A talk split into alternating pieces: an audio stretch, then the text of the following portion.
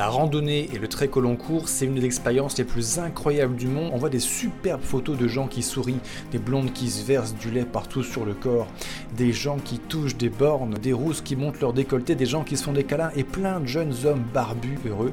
Alors est-ce que c'est vraiment aussi bien que ça La randonnée au long cours, eh ben peut-être que tout ça cache quelque chose. Quelque chose dont personne ne parle jamais. Les inconvénients du trek long cours. Salut les randonneurs et on va rentrer directement dans le vif du sujet avec la dépression post-trek. Aïe aïe aïe aïe aïe aïe aïe aïe aïe aïe. Pour être parti marcher euh, deux fois 5000 km, 6 mois, euh, j'ai vécu très fortement ce syndrome de la dépression post-trek. Alors quand tu pars faire une petite balade, Bon, t'es un peu triste de rentrer chez toi parce que tu te fais chier. Quand tu pars marcher six mois dans la nature, que tu vis la plus grosse, la plus belle expérience de ta vie et que tu rentres dans ta vie d'avant, aïe aïe aïe aïe aïe aïe aïe, c'est un petit peu difficile. Déjà physiologiquement, quand tu passes six mois dans la nature et que tu reviens dans une ville occidentale, mais c'est juste une horreur. Le bruit des moteurs partout, ça pue la merde, ça pue le diesel froid, les gens font la gueule, sont tristes. T'avais oublié à quel point les gens sont cons, et euh, waouh, ça met vraiment, vraiment, vraiment un coup au moral. En plus de cela, physiologiquement, chimiquement, comme on en a parlé dans la dernière vidéo, tous l'énorme boost d'hormones, sérotonine, endorphine, oxytocine, etc., etc., qu'on a sécrété en partant marcher tous les jours dans la nature, ah bah là, tu rentres dans une ville toute grise, tu vois à peine le soleil, tu fais plus assez de sport. Je veux dire, euh, c'est un peu comme un bad trip après le plus gros shoot de drogue de ta vie, en fait. Mais des drogues naturelles, attention. Je veux pas dire que le trek c'est mal, le trek c'est génial. On est fait pour ça, nous sommes les homo trecus. Mais quand tu arrêtes du jour au lendemain de marcher tous les jours dans la nature pour reprendre une vie de SCT, sédentaire, citadin, tertiarisé, toutes tes hormones s'effondrent et évidemment, c'est dur pour le moral. Si toi aussi tu as envie de te pendre quand tu rentres d'un énorme trek, like, dis-moi en commentaire pourquoi et abonne-toi sur ce réseau social. Mais ne te pends pas, rassure-toi, la vie est belle. On va en parler un petit peu des solutions dans une prochaine publication. Le deuxième problème, le deuxième inconvénient des treks au long cours dont on parle assez peu finalement, euh, c'est la blessure et notamment la blessure irrémédiable. Vous savez, l'être humain, on est vraiment extraordinaire. Les Homo on a un corps forgé par 2 millions d'années d'évolution. Nos ancêtres ont couru dans la pampa pour bouffer des mammouths qui chassaient à main nue avec des cailloux taillés. Vous voyez physiquement ce qu'on est capable de faire. Mais aujourd'hui, notre mode de vie de merde, sans suffisamment de sport, avec une mauvaise hygiène de vie, une mauvaise alimentation, d'exécrables habitudes, font que nos corps, nos capacités physiques se sont effondrées. Une étude scientifique assez récente démontre que depuis la génération de nos grands-parents, les humains moyens occidentaux ont perdu 20% de leur capacité physique. Alors qu'on est deux fois plus riches qu'eux, on a deux fois plus de temps libre qu'eux. C'est une catastrophe. Bref, nos corps affaiblis euh, de petits sédentaires, lorsqu'ils retournent marcher, eh bien parfois ne sont pas prêts et ça peut être la blessure. Rajoute à ça la contrainte de temps. Par exemple, la première fois que je suis parti marcher, c'était en 2017, expédition France-Sibéria, Gibraltar, Paris, 5000 bornes, 6 mois de marche. Pourquoi est-ce que je suis parti marcher 6 mois? Mais tout simplement parce que j'ai pris un putain de congé sabbatique de 6 mois auprès de mon employeur de l'époque. Donc j'avais 6 mois et je voulais marcher 5000 km en 6 mois. À l'époque, je pensais être et rester un banquier randonneur, c'est-à-dire avoir une carrière dans la banque, une carrière qui était plutôt prometteuse. Et en plus de cela, entre chaque poste, on va dire tous les 4-5 ans, prendre un congé sabbatique de 6 mois et barrer, traverser la moitié d'un continent pour euh, ah, m'oxygéner après euh, la connerie ambiante qui pèse à la banque. Bon, finalement, t'imagines qu'après 3 mois de marche seul dans la nature, j'ai téléphoné à mon responsable des ressources humaines pour lui dire adieu. Mais le fait est que j'ai quand même été pressé. J'ai vu que je n'avais qu'une seule opportunité de marcher 5000 km, et ben j'ai tout mis, j'ai mis le paquet et j'ai pas écouté mon corps, mais absolument pas écouté mon corps. Tendinite, ampoule, la moitié d'entorse, je me suis refait un ménisque, je pense que j'ai failli me faire les ligaments croisés vu le niveau de douleur que j'ai eu en rentrant de cette expédition. Bref, c'est complètement débile, je n'ai absolument pas ni écouté, ni respecter mon corps.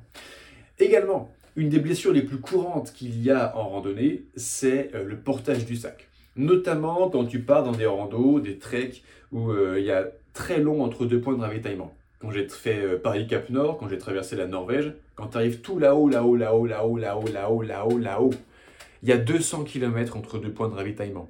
Donc il faut que tu portes 7, 8, 10 jours de bouffe dans ton sac, parce que le terrain n'est pas forcément évident.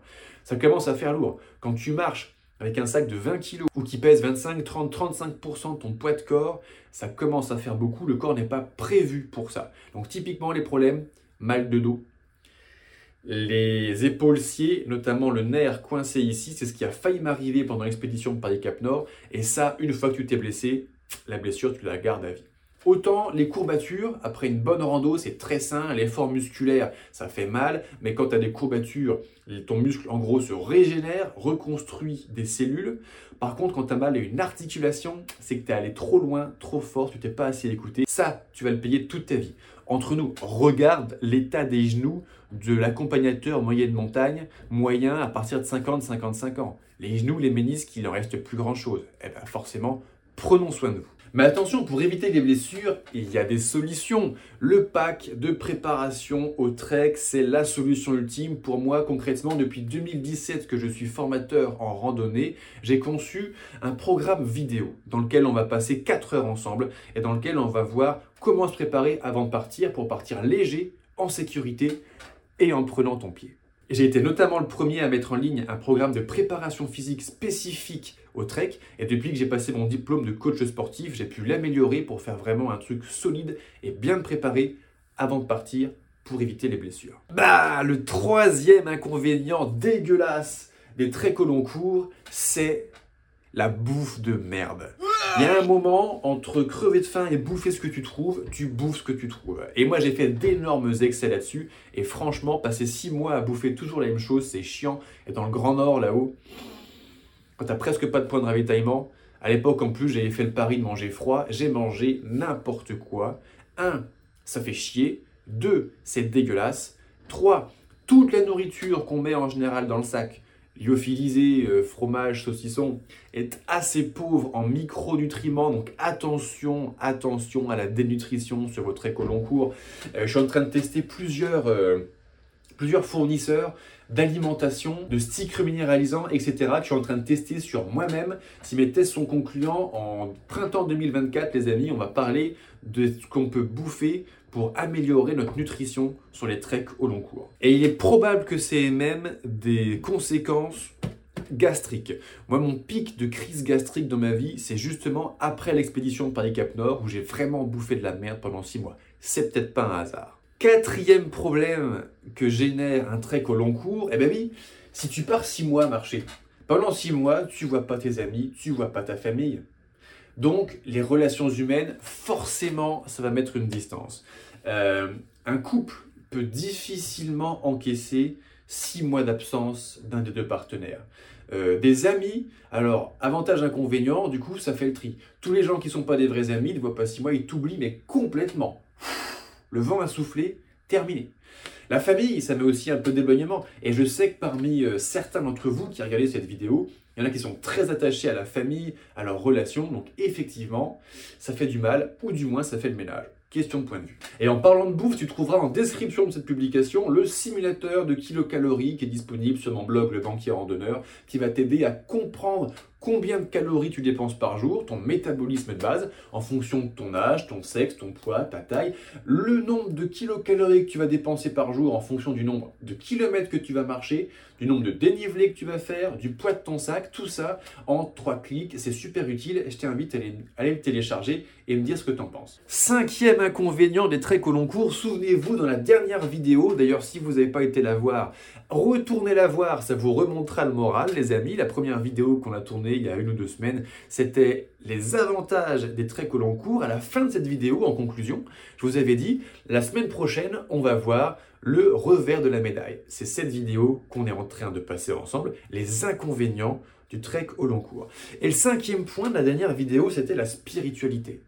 Quand tu pars marcher longtemps, bah, tu t'élèves des problèmes et euh, ah, ça te rapproche de quelque chose de plus grand que nous, quel que soit le nom que tu mets dessus. Le revers de la médaille, c'est ce que j'appelle le pigeonnisme. Attention, lorsqu'on revient d'un trek au long cours, en plus d'une dépression, on fait une pigeonnite aiguë. Qu'est-ce que c'est une pigeonnite Quand tu pars marcher six mois, tu reviens, tu es forcément une meilleure personne. Il n'y a pas de sales connards qui partent marcher six mois. Quand tu pars marcher six mois seul dans la nature, ça te transforme littéralement. Quand tu reviens, tu es une autre personne. Et même si tu es un sale connard, une sale connasse quand tu pars, je t'assure que six mois plus tard, statistiquement, il y a à peu près 0% de chance que tu restes un sale connard. Quand tu fais de l'effort, que tu que tu passes ta vie dans la nature, que tu fais que des choses saines, ça t'assainit le corps et l'esprit. Donc quand tu vas revenir ta grande marche, tu vas un peu avoir l'impression, dans ta crise de pigeonite aiguë, que tout le monde est comme toi. C'est le monde des bisounours, tout le monde il est gentil, tout le monde il fait des câlins, tout le monde c'est des randonneurs super sympas. Eh ben non, le monde, c'est une putain de jungle. Il y a des gens qui se font enculer tous les jours. Et c'est ça la réalité de notre monde. Donc attention, quand tu reviens d'un trek, c'était super confortable. En fait, marcher 30 bornes par jour avec un sac dans le dos, gravir des montagnes, en chier, te prendre des gelées la nuit, rencontrer des ours, en fait, c'était super confortable psychologiquement et humainement par rapport à la jungle qu'est notre monde de cinglés. Fais attention à toi. T'as kiffé cette vidéo? Mets-moi en commentaire ce que tu en penses. Et toi, quand tu rentres de tes treks, quelle impression ça te fait? Dis-moi ça en bas. Abonne-toi pour avoir plus d'astuces de randonnée et reviews de matériel que j'ai moi-même testé sur le terrain et pour passer un bon moment. À très bientôt sur la prochaine vidéo. Ciao